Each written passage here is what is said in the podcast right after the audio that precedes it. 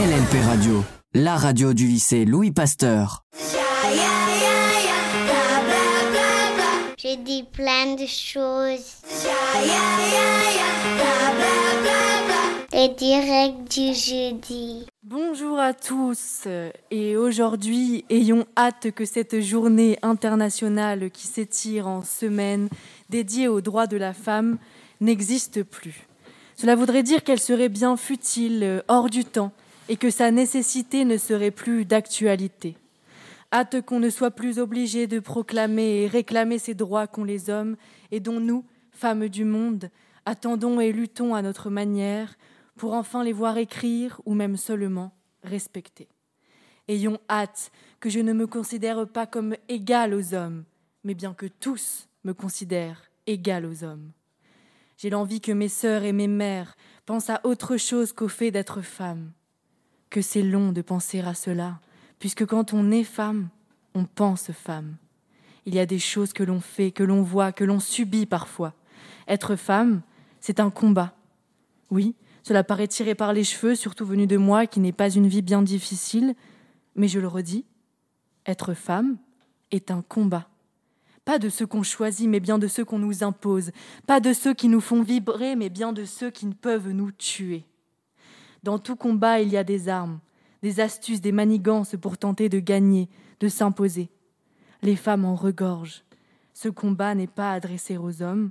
Ce combat est un combat quotidien et solitaire contre toutes les possibles hostilités liées à ce que l'on est. Il n'est pas forcément perceptible pour toutes, mais il est là, paisiblement ancré en nous. Il sommeille et tente de veiller sur nous. On change de trottoir, on hausse le ton, on rétorque, on s'insurge, on baisse les yeux, on ne dit mot, on s'efface, on s'oublie. Nos armes peuvent être trop douces et nous freiner plus qu'autre chose. Elles nous alourdissent et nous meuvent dans cet état peu satisfaisant de femme qui attend que ce ne soit plus comme cela. Tout cet attirail pèse sur nos épaules, il peut être offensif ou défensif. Il peut nous permettre de nous affirmer ou de nous éteindre. C'est à double tranchant. Dans tous les cas, que ce soit efficace ou non, passif ou actif, c'est une lutte. Une lutte malheureusement banale qui fait partie intégrante de cette condition que nous n'avons pas choisie. Être femme n'est pas un choix, alors que cela englobe toute une série de réflexions et de modes d'action qui requièrent d'un savoir-faire hors norme. Distribuons des diplômes à toutes celles qui ne font qu'être femmes. Elles le méritent. Certaines de ces luttes individuelles sont devenues nôtres. Je remercie celles qui ont lutté par milliers, celles qui ont écrit, crié.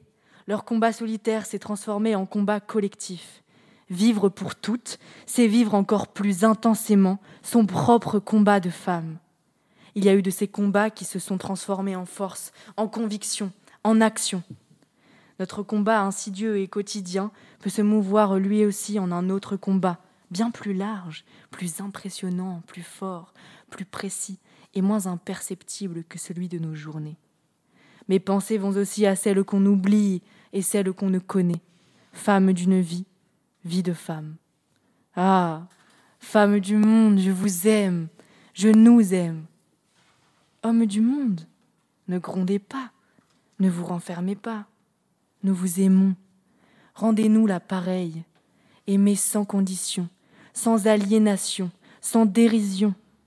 L'amour nous sauvera. Il est bon et beau d'aimer.